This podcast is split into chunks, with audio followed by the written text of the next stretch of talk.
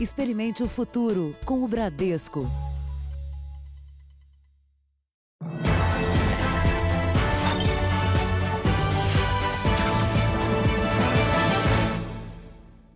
Boa noite. Olá, boa noite. Na esperança de escapar da crise, muitos brasileiros caíram em golpes. O estado de São Paulo registrou um aumento de 72% nos casos de estelionato. Os doces da Mirley deixam qualquer um com água na boca. Montar uma pequena fábrica na cozinha foi a solução para continuar pagando as contas da casa. Empolgada com as vendas durante a quarentena, a empresária não desconfiou quando uma falsa cliente entrou em contato e fez uma encomenda grande para uma festa. Daí na segunda-feira, ele olhou na conta nada. Daí eu mandei a primeira mensagem para ela. Oi. Ela já na hora me bloqueou. Mirley é mais uma vítima de estelionato durante a pandemia. Golpes de todos os tipos proliferaram feito vírus este ano, principalmente na internet. De janeiro a junho, os crimes de estelionato cresceram 72% no estado, em relação ao mesmo período do ano passado. Um total de 121 mil 335 boletins de ocorrência, o que dá uma média assustadora de uma vítima de golpe a cada dois minutos. Este delegado acredita que o tempo ocioso dentro de casa, no computador, atraiu mais criminosos para o ambiente virtual, onde a lei é menos rígida para punir os culpados. Eles são envolventes na lava e, principalmente, o principal, a legislação penal e processual acaba prestigiando esse tipo de criminoso. Eles não ficam presos, eles não vão parar atrás das grades e quando vão, saem rapidamente, inclusive na audiência de custódia, em menos de 24 horas. Michel também foi vítima de um golpe em um site de falsos leilões de carros. Ele perdeu 15 mil reais. E essa quadrilha aí, ela conseguiu me enganar e tirou o único dinheiro que eu tinha, né, que era para comprar um veículo. Para as vítimas, o trauma é pior que o prejuízo financeiro. Acaba te abalando emocionalmente, psicologicamente, porque infelizmente você acaba desconfiando de todo mundo. Veja agora outros destaques desta edição. São Paulo adia para outubro a reabertura das escolas. Deslizamento atinge 12 casas da Mangueira, no Rio. Morador de condomínio de luxo humilha entregador. Presidente do Líbano diz que a explosão pode ter sido o ataque. Avião se parte em dois ao pousar na Índia. Ministério Público Paraguaio pede liberdade para Ronaldinho Gaúcho.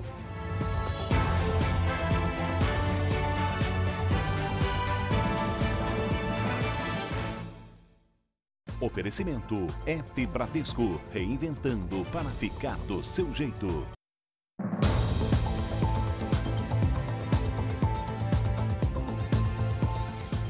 No Rio de Janeiro, a polícia abriu um inquérito para investigar as causas de um deslizamento de terra na comunidade da Mangueira.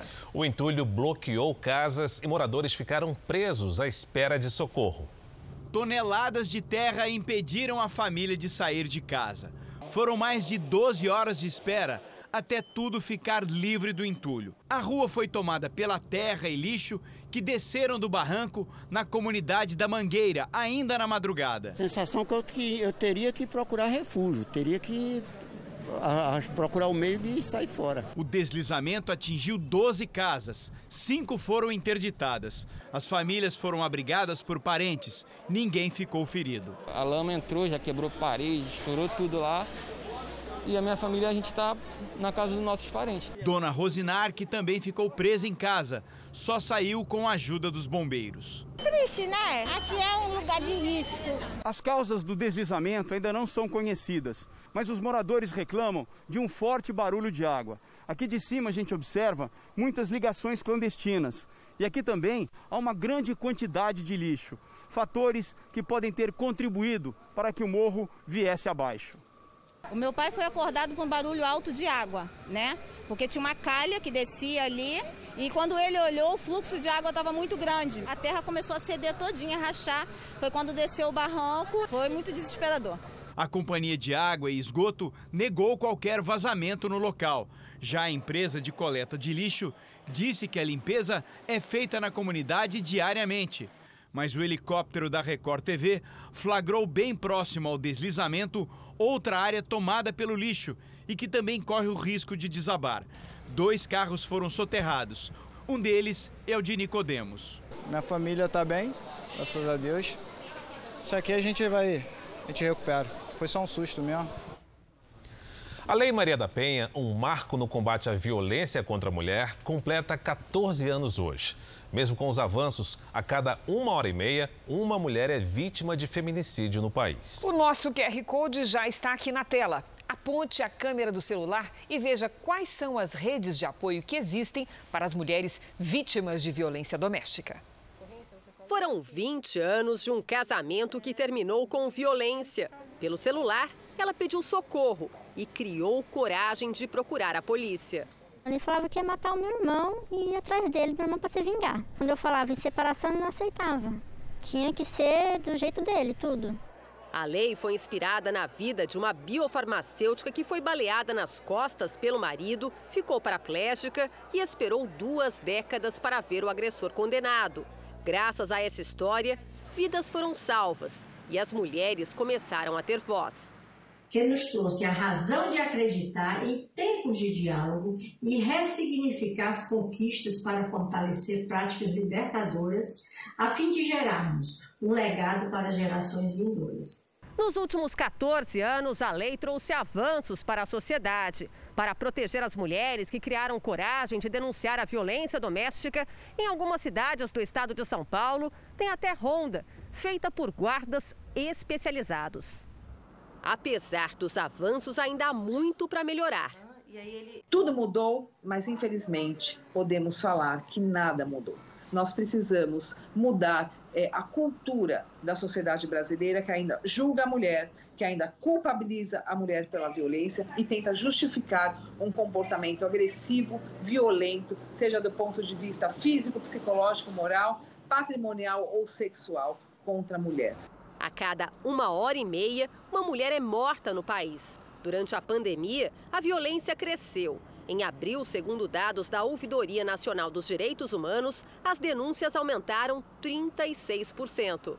Não é um texto que apenas pune o agressor, mas que cria ferramentas para tratar de forma estrutural esse problema que ainda persiste na sociedade. Uma preocupação atual é mudar o comportamento do agressor para a vida futura. Se a gente imaginar que um agressor pratica uma violência e se nós não pensarmos na modificação do comportamento desse agressor, o que vai acontecer? Ele pode até responder por aquele processo, pode ser até condenado, mas daqui a pouco ele vai refazer a sua vida, vai ter uma outra companheira, vai ter outros filhos e vai continuar com a violência. Por causa da Lei Maria da Penha, essa mulher conseguiu uma medida protetiva. Tapa dói, dói muito, fica marca. Mas você escutar todo dia uma pessoa te xingando, te humilhando, é, eu acho que é até um pouco pior esse psicológico. Se separou do marido e tem a guarda completa dos dois filhos. Uma hora eu acho que acaba a impunidade, né? Então tem que denunciar sim. Um idoso que ficou perdido em uma mata durante 10 dias foi encontrado pelos bombeiros. O trabalho de resgate só foi possível graças a duas cachorras que estavam com ele. Elas não saíram de perto em nenhum momento e não pararam de latir até o socorro chegar. Imagens feitas por voluntários que ajudaram na busca mostram que foi preciso improvisar uma rede. Tá chegando. Uma clareira foi aberta no meio da mata e o idoso foi resgatado pelo helicóptero do Corpo de Bombeiros. Joaquim Paulino, de 68 anos, foi achado numa área de difícil acesso em São João da Aliança, a 350 quilômetros de Goiânia. Parentes contam que o aposentado desapareceu em 27 de julho. Saiu da cidade de Colinas do Sul, região da Chapada dos Veadeiros, estado de Goiás, empurrando um carrinho de mão com duas cachorrinhas vitória e fidelidade, dizendo em ir cumprir uma promessa do seu pai numa região chamado Farias. O Corpo de Bombeiros só foi acionado para ajudar nas buscas três dias depois do desaparecimento. Foram seis dias procurando o idoso, mas pela região ser de mata fechada e com muitas cachoeiras, não havia pistas. Quando a equipe já estava quase desistindo, uma das cadelas que estava com o idoso surgiu na trilha que os bombeiros faziam. Nós encontramos as vestes né, do, do rapaz no perto do banho e o cão. E o cão geralmente sempre fica próximo do seu dono. Mais à frente, desta vez, quem ajudou foi o segundo animal. A cadela latia muito e só assim os bombeiros chegaram até o local exato.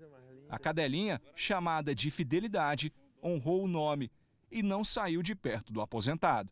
Que fidelidade é um cachorro, hein? Eita, neném, que coisa mais linda. O idoso foi levado para um hospital da região, desidratado e com ferimentos leves. Ele e as duas cachorras passam bem.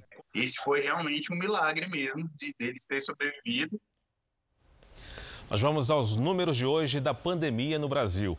De acordo com o Ministério da Saúde, o país tem 2.962.442 casos de Covid-19. São 99.572 mortes. 1.079 registros nas últimas 24 horas. Ainda de acordo com o boletim do Ministério da Saúde, 2.068.394 pacientes estão curados e 794.476 seguem em acompanhamento. O estado de São Paulo adiou em um mês o retorno às aulas presenciais, que agora estão previstas para outubro e não mais setembro.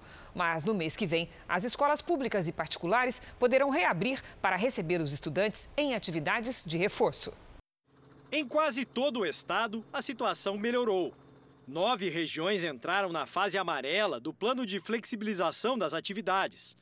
Duas permanecem na vermelha, de restrição máxima é a melhor fase na estabilização da pandemia no nosso estado. Porém, estamos ainda no meio do caminho. Por três semanas, temos índices de internação UTI menores do que 70%. As aulas presenciais foram suspensas em março. O retorno parcial estava previsto para 8 de setembro. Mesmo com as condições técnicas para a retomada, o governo adiou para 7 de outubro. Foi alcançado 80% na fase amarela. Então, nós precisamos aguardar as próximas quatro semanas para garantir que o retorno das escolas pode ser, pode ser sustentada. Mesmo que as aulas estejam previstas só para outubro, o governo de São Paulo decidiu autorizar a reabertura das escolas no dia 8 de setembro, para que os estudantes possam participar de atividades como recuperação, reforço e praticar esportes. A permissão vale para cidades que estiverem na fase amarela da flexibilização há pelo menos 28 dias. O governo vai distribuir produtos de higiene e proteção para as escolas estarem prontas nesse retorno. São atividades para apoiar a atividade curricular. Se aquele aluno não está conseguindo acompanhar o conteúdo, ele poderá ter oportunidade se a escola e o professor e a própria família entenderem é, que é uma boa forma com segurança. Você... Este educador acredita que a reabertura dessa maneira, com atividades na escola, mas aulas ainda à distância, pode não ser eficiente. Os professores vão estar bastante divididos entre atender os alunos que ficarão em casa e alguns alunos que irão para a escola. Então, esse é um, talvez um novo embrólio, né? assim, como que a gente vai resolver isso, é, já que os, as aulas ficaram para outubro e o risco, inclusive, é de não voltar este ano. Aí sim, eu acho que o prejuízo vai ser enorme. No Rio, a Justiça impede a reabertura das escolas e a Prefeitura recorreu para que as aulas sejam liberadas. A Procuradoria-Geral do município acredita que já existem condições para receber os alunos. O Tribunal de Justiça ainda não recebeu o pedido da Prefeitura. Neste ano, não haverá desfile das Forças Armadas no 7 de setembro. A decisão foi tomada para cumprir as orientações das autoridades de saúde e evitar aglomerações. O governo deve realizar comemorações pela internet. O Ministério da Defesa ainda avalia se autoriza as apresentações da Esquadrilha da Fumaça. Shoppings, lojas de rua e centros comerciais foram reabertos hoje em Porto Alegre, sem limitação de horário para as vendas do Dia dos Pais. O prefeito da capital gaúcha está contrariando um decreto estadual que limita dias e horários de funcionamento para cidades que estão em bandeira vermelha para o coronavírus. No primeiro dia de flexibilização do comércio, muitos fizeram filas na porta das lojas. Só para comprar o presente e já vamos voltar para casa, que não dá para ficar muito, né? Para os comerciantes, são três dias para tentar recuperar pelo menos parte das vendas perdidas nos últimos meses. Então, a gente poder reabrir e poder estar tá girando o estoque durante esse período já é um grande fôlego, né? Aqui em Porto Alegre, o comércio não essencial foi reaberto de forma excepcional, sem restrição de horários, até domingo, em função do Dia dos Pais. O problema é que o decreto municipal contraria uma determinação do governo do Rio Grande do Sul. A decisão estadual estipula que o comércio em cidades com bandeira vermelha, caso da capital gaúcha, só poderá funcionar de quarta-feira a sábado, das 10 horas da manhã às 4 da tarde. O governador Eduardo Leite disse que medidas já foram adotadas. Nós tememos que uma abertura uh, sem horário, sem os dias também serem regrados, nesse caso, liberando o domingo, possa sugerir para algumas pessoas uh, uma volta à normalidade e, consequentemente, pouca atenção aos protocolos. Procurada até o momento, a Prefeitura de Porto Alegre não se pronunciou. Um novo decreto com o cronograma de retomada gradual das atividades não essenciais será publicado até domingo. Já foi divulgado que a construção civil voltará com restrições a partir da próxima segunda-feira. O prefeito Nelson Marquesan Júnior ainda não se manifestou sobre a reabertura de templos e igrejas. Isso apesar de decretos do governo federal e estadual considerarem os serviços religiosos como essenciais. O governo do estado estabeleceu uh, e, uh, já uma possibilidade do funcionamento dos templos religiosos uh, nas bandeiras amarela, laranja e também na vermelha, com um máximo de 30 pessoas, e agora estamos fazendo um avanço, uma revisão, inclusive, para que os templos religiosos na bandeira vermelha possam ter 10% de ocupação, ou seja, Porto Alegre, se desejar, pode avançar neste sentido a venda de carros novos em julho deu um sinal de crescimento em relação ao mês anterior. Segundo a Associação das Fabricantes de Veículos, foram vendidos 174.500 carros. É o aroma da felicidade. O cheiro de carro novo, né? É muito bom, bom sentir de novo. Muito feliz. Francisco nem ia trocar de carro agora, mas resolveu aproveitar uma promoção. Eu acho que essa hora é a hora que dá para a gente fazer negócio na retomada da economia, né? Aos poucos, os clientes estão voltando. Melhoramos nossas vendas online, né? fizemos melhoramentos e com isso um pacote de facilidades financeiras para o cliente. No mês de julho nós conseguimos fazer 75% daquilo que fazíamos antes do período pandemia. Segundo a Associação Nacional dos Fabricantes de Veículos Automotores, 174.500 veículos novos foram vendidos em julho, 31% a mais do que no mês anterior. Mas na soma dos sete primeiros meses do ano, houve uma queda de quase 37% em relação ao mesmo período do ano passado. Esse impacto da pandemia no mercado é o argumento utilizado pela Anfávia para tentar o adiamento por um período de dois a três anos na introdução da nova fase do programa de controle de emissão de poluentes.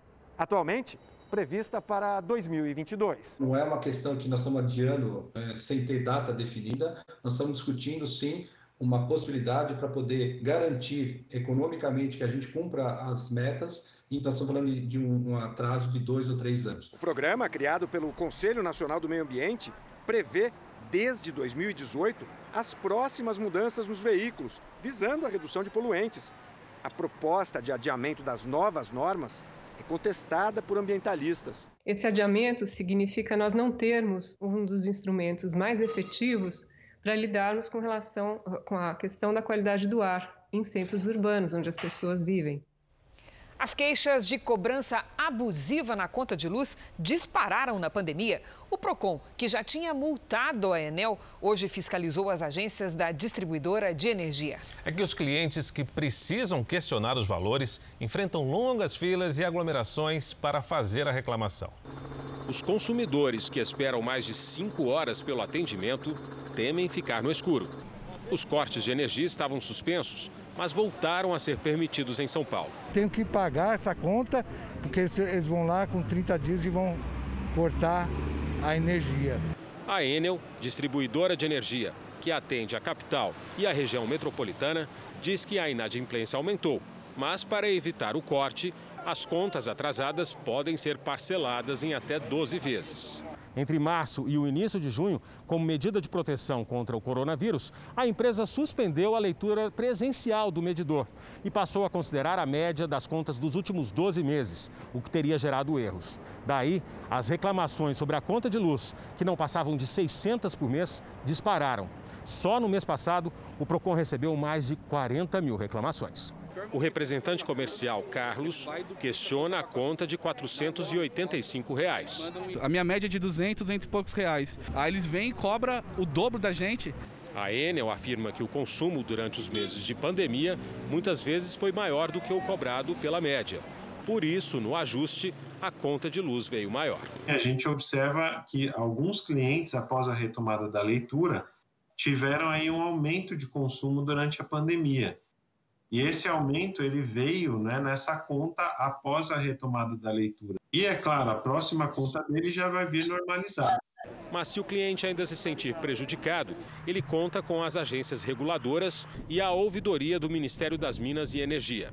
A afirmação é do ministro Bento Albuquerque, que participou da live JR com os jornalistas Celso Freitas, Cristina Lemos e Eduardo Ribeiro. Se existem distorções, se estão ocorrendo esses problemas, Vamos, vamos atrás deles, vamos resolvê-los para que o consumidor não seja afetado.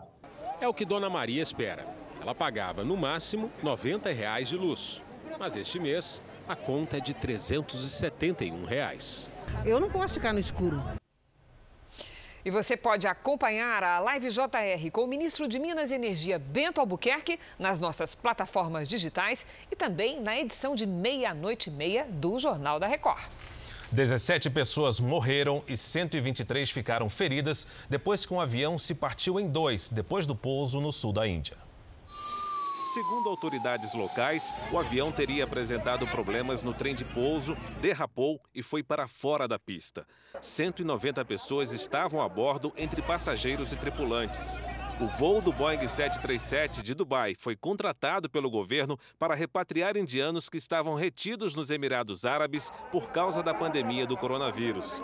O tempo estava fechado e chovia muito quando o acidente aconteceu. Veja agora os destaques do próximo Domingo Espetacular. A destruição em Beirute. O que se sabe até agora sobre o que aconteceu? Como a ciência explica uma explosão tão poderosa? Os perigos dos sorteios virtuais. Como o mágico Pyong Lee e a mulher Sami acabaram envolvidos em denúncias de sorteios irregulares. Tem gente que garante que ganhou, mas não recebeu os prêmios. O homem que se passava por bombeiro para seduzir mulheres e aplicar golpes. Ele usava até documentos falsos para tirar dinheiro das vítimas. A Fazenda dos Ursos. Eles vivem em cativeiro e estão condenados à morte. Saiba por quê. E a operação para devolver esses animais à liberdade. Você vai saber o que um Fusca tem a ver com a vida de Agnaldo Timóteo. E mais, como ele está hoje, depois de passar tanto tempo hospitalizado. Afinal, por onde anda Agnaldo Timóteo? É no Domingo Espetacular, depois da Hora do Faro. Até lá! Veja daqui a pouco. O presidente do Líbano diz que a explosão em Beirute pode ter sido um ataque. E também, promotoria vai investigar agressão à jovem que teria ido ao shopping trocar o presente do Dia dos Pais.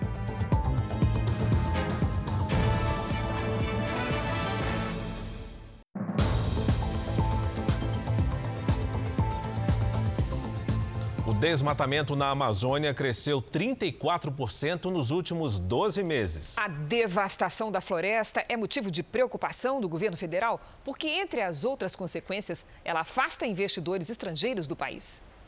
O ministro da Economia, Paulo Guedes, participava de uma videoconferência do Aspen Institute de Chicago quando reclamou da posição de investidores americanos sobre a Amazônia e o desmatamento da floresta. We understand your concern.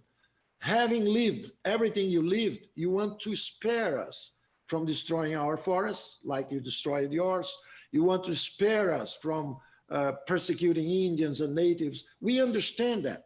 O vice-presidente Hamilton Mourão, que é responsável pelo Conselho da Amazônia e da fiscalização contra o desmatamento na região, comentou as declarações de Guedes. Não atrapalha. O Guedes ele só ajuda. O investidor ele vem aonde ele vai ganhar dinheiro. E hoje o investidor, por pressão, vamos dizer assim, da, daqueles que colocam dinheiro nos fundos né, de investimento, ele busca lugares onde haja respeito ao meio ambiente, respeito à questão social e que haja governança, que o dinheiro dele dê lucro. Hoje, o Ministério da Defesa anunciou a retomada das operações para coibir crimes ambientais em terra indígena no Pará.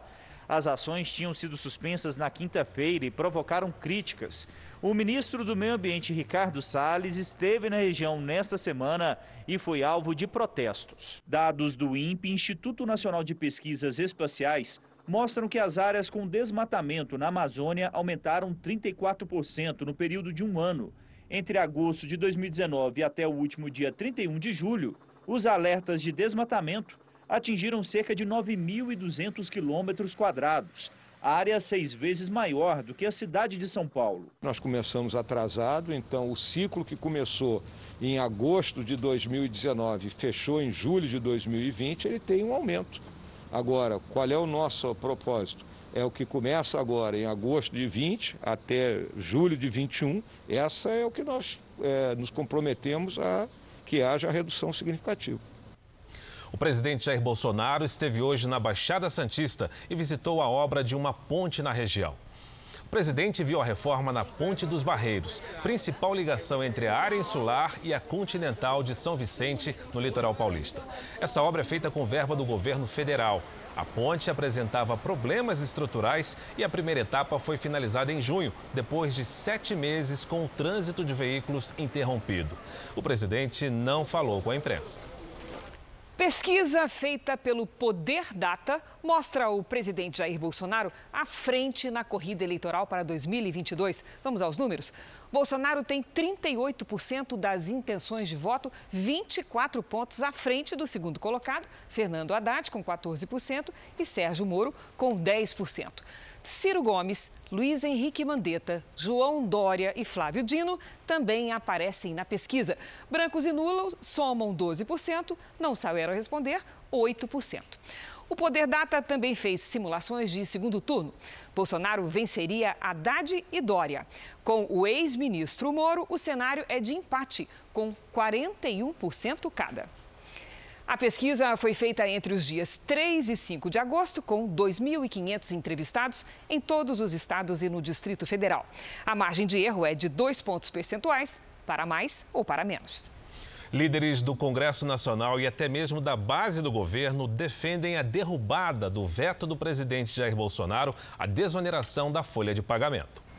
O governo quer a desoneração da folha de pagamento só até dezembro deste ano. Por isso, o presidente Jair Bolsonaro vetou a prorrogação da redução de impostos até o fim de 2021, votada pelo Congresso Nacional. Mas os 17 setores da economia que mais empregam, como o de confecção e construção civil, defendem um prazo maior. Para esta associação do setor têxtil, que representa 30 mil empresas que empregam mais de um milhão e meio de pessoas, o fim do incentivo será prejudicial é absolutamente imprescindível para que nós possamos recuperar as empresas, preservar os empregos e gerar mais crescimento no momento em que o Brasil se encontra numa situação extremamente difícil, assim como todo mundo. Para manter a desoneração na folha de pagamento, o governo sugere que o Congresso aprove um novo imposto sobre transações eletrônicas nos moldes da antiga CPMF. Mas deve encontrar dificuldades para manter o veto aqui no Congresso Nacional. Sinceramente, este argumento é um despropósito, pois se ainda nem se sabe se a reforma tributária será aprovada, quanto mais a criação de um imposto. Enfim, enquanto a economia pede água, o governo receita fogo. Desse jeito, o governo só agrava a crise. O veto precisa ser derrubado. O veto põe em risco a vida das empresas. Se aumentar o custo das empresas agora, elas vão quebrar nós somos favoráveis a derrubar o veto neste momento para manter os empregos. Até mesmo integrantes da base do governo acreditam na derrubada do veto. A grande maioria dos congressistas estão sensíveis para que haja desoneração da folha a fim de aquecer a economia. São 17 setores diferentes que sofrerão dentro da cadeia econômica de geração de emprego e renda com esse veto que foi imposto. O ministro da Justiça, André Mendonça, foi ouvido pela Comissão Mista de Controle das Atividades de Inteligência do Congresso Nacional sobre o suposto dossiê com nomes de servidores antifascistas. Boa noite, Yuri Ascar. Conta pra gente o que disse o ministro. Boa noite. Em três horas e meia de reunião secreta, o ministro reiterou a deputados e senadores da comissão que a Secretaria de Operações Integradas não produz dossiês, e sim relatórios de inteligência. Disse que vai entregar aos parlamentares todos os documentos e que os nomes listados não são de pessoas investigadas. O ministro disse que não aceita nenhum tipo de perseguição a quem quer que seja. Os parlamentares da base do governo ficaram satisfeitos com o que ouviram, mas a oposição quer abrir uma investigação sobre o caso na própria comissão e pediu ainda que o ministro preste esclarecimentos em público no plenário do Senado. Fara, Cristina.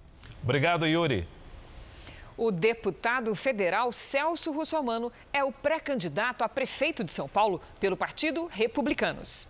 O anúncio oficial da pré-candidatura foi feito no começo da noite, durante uma live promovida pelo partido. Celso Russomano está em seu sexto mandato e na eleição de 2014 foi o deputado federal mais votado do país, com mais de um milhão e meio de votos. Celso Russomano é especialista em direito do consumidor. Vamos agora com a opinião do jornalista Augusto Nunes. Boa noite, Augusto. Boa noite, Cristina, Fara. Boa noite a você que nos acompanha. Depois de provocar turbulentas manifestações de rua, derrubadas de estátuas e monumentos e trocas de nomes de lugares públicos, a onda que promete varrer o racismo e o preconceito da face da terra chegou ao espaço sideral. A NASA, a Agência Espacial Norte-Americana, anunciou que vai revisar nomes de planetas, estrelas e galáxias que possam ter conotações ofensivas a algum povo. A primeira vítima é uma nebulosa chamada Esquibó, termo imposto a indígenas das regiões árticas pelos colonizadores. Em vez de concentrar-se em questões científicas, a NASA vai examinar, por exemplo, se não é o caso de trocar o nome do planeta Marte. Afinal, na mitologia grega, Marte é o deus da guerra, portanto, lembra também guerras de conquista movidas por invasores estrangeiros. A NASA ainda não esclareceu se vai continuar procurando sinais de vida inteligente em outros pontos da galáxia. Se um astronauta fincar a bandeira americana num planeta já habitado, Guerra nas Estrelas poderá deixar de ser nome de filme para acontecer de verdade. Veja a seguir: Ministério Público do Paraguai pede liberdade para Ronaldinho Gaúcho. E veja também: entregador é humilhado em condomínio de luxo no interior de São Paulo.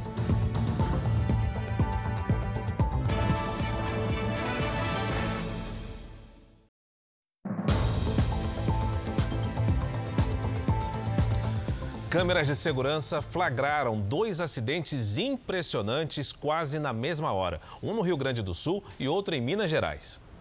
Em Belo Horizonte, um motorista que fugia da polícia após uma abordagem avançou o sinal vermelho, virou à esquerda na avenida e acertou em cheio dois motociclistas. Um morreu na hora e o outro está internado em estado grave.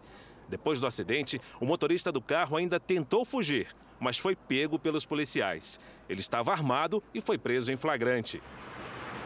Dez minutos depois, em Morro Reuter, no Rio Grande do Sul, um caminhão perdeu o controle no acesso à BR-116. Desgovernado, atravessou as duas pistas da rodovia e invadiu uma casa. Por sorte, a residência estava vazia. As duas pessoas que estavam no caminhão não se feriram. No Rio de Janeiro, o Ministério Público investiga a agressão sofrida por um jovem dentro de um shopping na zona norte da cidade. Para os promotores, a violência pode ter sido motivada por racismo. O jovem que trabalha como entregador não teve como se defender e foi tirado à força da loja. As câmeras registraram quando ele foi abordado por dois homens. Um deles o segura pelo braço. O rapaz tenta escapar, mas é puxado pelo casaco e levado para a escada de emergência. Lá é agredido e ameaçado. Tava deitado. Aí ele sacou a arma pressionando aqui na minha cabeça. Matheus Fernandes, de 18 anos, só queria trocar o relógio que comprou para o Dia dos Pais. Antes da agressão, ele chegou a gravar os suspeitos que o seguiam no estabelecimento. Não é nada agradável acontecer isso. Querer comprar um presente, tu vai, pô, todo feliz. Aí o cara vai e saca uma pra tudo nada assim. Um dos seguranças do shopping presenciou a agressão, mas não fez nada para evitar o ataque. A administração informou que o vigilante atuou de forma pacífica para controlar a situação. Tanto o shopping quanto a loja onde o entregador foi abordado negam que os agressores sejam funcionários deles. Segundo o Ministério Público, um deles foi identificado e é um policial militar. Os promotores investigam se os homens trabalham sem carteira assinada tudo leva a crer que foi um crime de, de racismo. O shopping ele vai se responsabilizar se esses dois foram contratados. E eu vou deixar uma coisa muito clara: contratados formal ou informalmente. O entregador está com medo de voltar ao trabalho. A mãe dele pede agilidade na investigação. Eu espero que a gente consiga identificar esses dois para que eles se responsabilizem, né, pelo que eles fizeram. Um motoboy sofreu ofensas racistas e foi humilhado por um cliente enquanto fazia a entrega de comida em um condomínio no interior de São Paulo. O caso foi registrado na polícia como injúria racial. A agressão aconteceu em um condomínio na cidade de Valinhos. A vítima estava ali para entregar uma refeição ao cliente. Você tem inveja disso aqui, rapaz? Você tem inveja dessas famílias aqui? Eu também posso ter a mesma coisa que eu tenho inveja disso aqui O caso aconteceu no dia 31 de julho, mas só agora o vídeo foi divulgado na internet. A guarda municipal foi acionada e levou a vítima e o agressor para a delegacia. Os dois foram ouvidos no mesmo dia. O pai do homem que teria cometido as injúrias alegou que o filho sofre de esquizofrenia e faz tratamento. Constou-se, inclusive, no boletim de ocorrência que o pai teria exibido esse documento. Como não era eu quem estava de plantão e que fiz a ocorrência, eu não posso dizer com absoluta certeza. O boletim de ocorrência foi registrado como injúria racial. Por isso, segundo o delegado titular de Valinhos, a Polícia Civil não instaurou o inquérito.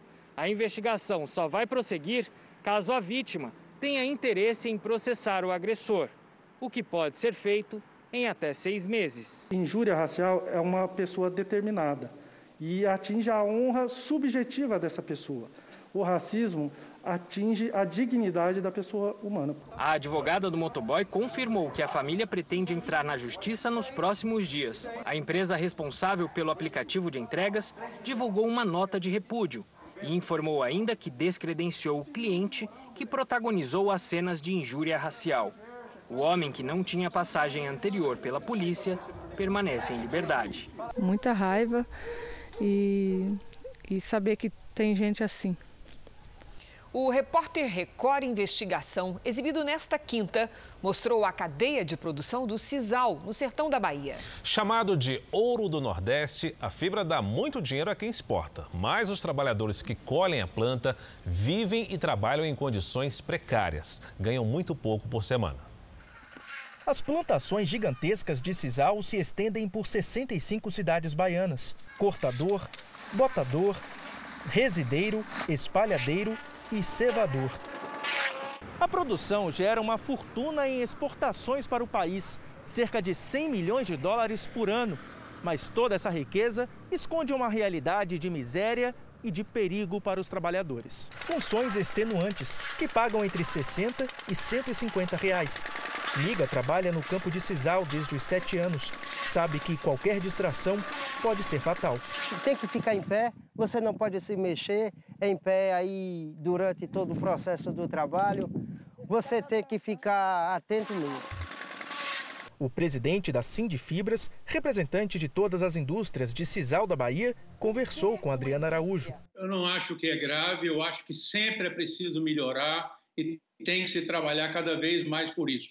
No fim da entrevista, o representante da indústria se despede, mas não encerra a ligação e admite quão precária é a situação dos trabalhadores no campo de Cisal. Agora, o esquema é completamente irregular. É completamente irregular. Não tem registro, o cara trabalha como autônomo, chega na sua fazenda, tira a visão, metade é seu, metade é meu, e está errado, ela tem razão. Hoje, nossa equipe tentou entrar em contato com o presidente da Sindifibras para tentar esclarecer melhor o assunto mas ele não atendeu as ligações. O Ministério Público do Trabalho disse que vai abrir um inquérito e pretende visitar as plantações para investigar as denúncias. Foram presos hoje dois suspeitos de liderarem a maior quadrilha de roubo de carga de cigarros no sudeste do país. A Operação Sevilha, montada pela Polícia Civil Mineira, apreendeu armas, dinheiro, celulares e carros de luxo. Os criminosos atuavam há pelo menos 16 anos nos estados de Minas Gerais, Rio de Janeiro e Espírito Santo. Eles trocavam de casa, de cidade, de carro, de telefone, enfim. A cada 15, 20 dias, nós tínhamos que iniciar uma nova investigação para conseguir acompanhar eles. Só nos últimos dois anos, a quadrilha praticou 45 roubos, sendo levado cerca de 13 milhões de cigarros, gerando um prejuízo de 4 milhões de reais às empresas. A polícia procura agora pelos receptadores dos produtos. Depois de cinco meses presos pelo uso de documentos falsos no Paraguai, Ronaldinho Gaúcho e o irmão Roberto Assis estão próximos da liberdade. O Ministério Público pediu a liberdade deles. Falta o juiz marcar audiência para discutir o assunto, o que deve acontecer na próxima semana. Ronaldinho terá ficha limpa no Paraguai, mas vai pagar 487 mil reais como indenização por danos sociais. Por outro lado, o irmão vai ter antecedentes criminais no país. Roberto Assis deve pagar 596 mil reais também por danos sociais. Os dois estavam em prisão domiciliar em um hotel desde o início de abril e ficaram presos por 32 dias em um presídio de segurança máxima. Depois de dias quentes, secos e com vários focos de queimada pelo Brasil, vamos saber como é que vai ser o fim de semana com ela, Lidiane, aquela que não sente frio. Boa noite, Lid. Boa noite, Cris. Olha, nenhuma mudança significativa por enquanto, viu? Boa noite para todo mundo. Nada de chuva na maior parte do país. E eu até poderia dizer tempo seco do Oiapoque ao Chuí, se não fossem as pancadas de chuva à tarde em Roraima e também no Amapá e aquela chuvinha fraca a qualquer hora do sul da Bahia até o Rio Grande do Norte. A umidade do ar despenca no centro-oeste, sudeste e também no interior do Nordeste. Geu todos os dias de agosto na Serra Catarinense. E olha só, a Curicaca, que bonitinha, até apertou o passo aí no gelo. Pela primeira vez, Bom Jardim da Serra registrou 8 graus negativos por três dias seguidos. E amanhã isso pode se repetir. Nevoeiro denso do Rio Grande do Sul até o Rio de Janeiro amanhã logo cedo. Em Floripa, máxima de 26 graus neste sábado. Em Cuiabá faz até 38 com tempo muito seco. Na capital fluminense, mínima de 15, máxima de 29 com sol e em Teresina faz até 35. Em São Paulo, no sábado, vai fazer 25 de máxima, no domingo esquenta um pouquinho para 26. Fim de semana quentinho, Cris. Obrigada, Lid. Bom fim de semana. Até segunda. A tensão entre os Estados Unidos e a China aumentou depois que o presidente Donald Trump assinou uma ordem executiva com amplas restrições contra duas redes sociais chinesas. Na mira do governo americano estão o TikTok, popular rede social de compartilhamento de fotos e vídeos, e o WeChat, um aplicativo de mensagens que também é usado para a transferência de dinheiro sem taxa de cobrança. O presidente americano Donald Trump afirmou que as duas plataformas são uma ameaça nacional por, segundo ele, coletarem dados de americanos e entregá-los ao Partido Comunista Chinês. O decreto assinado por Trump proíbe, a partir do dia 15 de setembro, qualquer transação comercial nos Estados Unidos com as duas empresas chinesas que controlam os aplicativos. Uma decisão que, segundo os especialistas, pressiona as companhias para vender as plataformas a empresas americanas, como por exemplo a Microsoft, que anunciou que negocia a compra do TikTok. Há uma emissora de TV americana, Mark Rush, especialista em cibersegurança, disse que a decisão de Trump faz cumprir a lei de privacidade do país e protege os americanos. A iniciativa irritou o governo da China, que acusou os Estados Unidos de colocarem interesses egoístas acima dos princípios de mercado. Para a China, isso é repressão política. Depois da ordem executiva, as ações das empresas despencaram e a ByteDance, dona do TikTok, ameaçou entrar na justiça contra a medida. E os Estados Unidos criaram quase 1 milhão e 800 mil postos de trabalho no mês de julho. Segundo o governo, as vagas estão relacionadas à reabertura da economia no país. A maior parte dos empregos foi no ramo agrícola. Depois aparece o setor de lazer, que abrange restaurantes e bares e o varejo. O índice de desemprego caiu e passou de 11% para 10%. O presidente do Líbano diz que houve interferência externa na explosão no porto de Beirute. Até o momento, foram confirmados 157 mortos e mais de 5 mil feridos. Uma equipe de resgate da Turquia procura por sobreviventes nos restos do porto de Beirute. Equipes francesas e russas também vasculham a área, enquanto escavadeiras abrem o caminho nos escombros. O governo do Líbano rejeitou nesta sexta-feira pedidos de uma investigação internacional sobre a causa da explosão. O presidente do país, Michel Aoun, não descarta a possibilidade de um ataque e comentou que pode ter havido interferência estrangeira por meio de um foguete ou bomba. Israel, que enfrenta o grupo extremista libanês Hezbollah, nega desde o primeiro dia qualquer envolvimento na explosão. O governo libanês ainda não respondeu oficialmente à oferta de ajuda humanitária do país vizinho. Também nesta sexta-feira, o líder do Hezbollah, Hassan Nasrallah, apareceu pela primeira vez desde a explosão e negou a suspeita de que sua organização armazenasse armas no porto. As Nações Unidas agora alertam para uma crise humanitária no Líbano. A agência Unicef estima que cerca de 80 mil crianças foram deslocadas pelas explosões. Muitas foram separadas das famílias e outras ainda estão desaparecidas. Um navio brasileiro que participa de uma missão de paz na ONU estava no porto do Líbano e escapou por pouco da explosão desta semana. Os militares a bordo não se feriram e, mesmo a alguns quilômetros, sentiram o impacto. Há seis meses, eles deixaram os parentes no Brasil rumo ao Líbano. São militares da Missão de Paz das Nações Unidas. Há nove anos, o Brasil comanda essa Força Marítima Internacional. Uma frota que faz o patrulhamento para impedir a entrada de armas clandestinas no Líbano.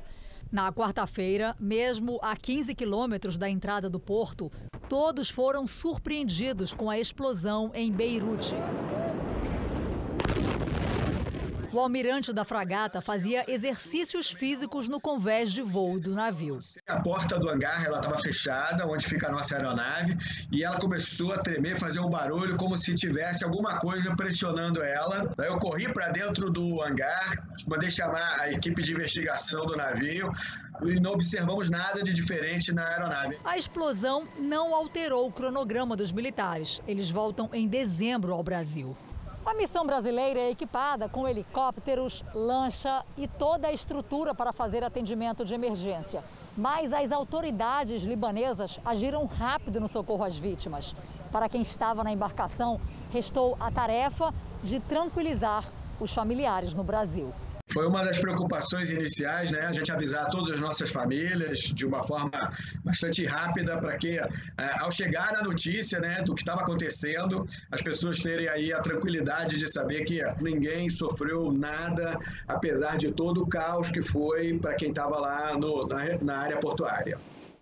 A Rússia anunciou que vai registrar na semana que vem a primeira vacina do mundo contra o coronavírus. Só que a agilidade para a criação tem despertado questionamentos no mundo todo em relação à segurança e à eficácia da substância.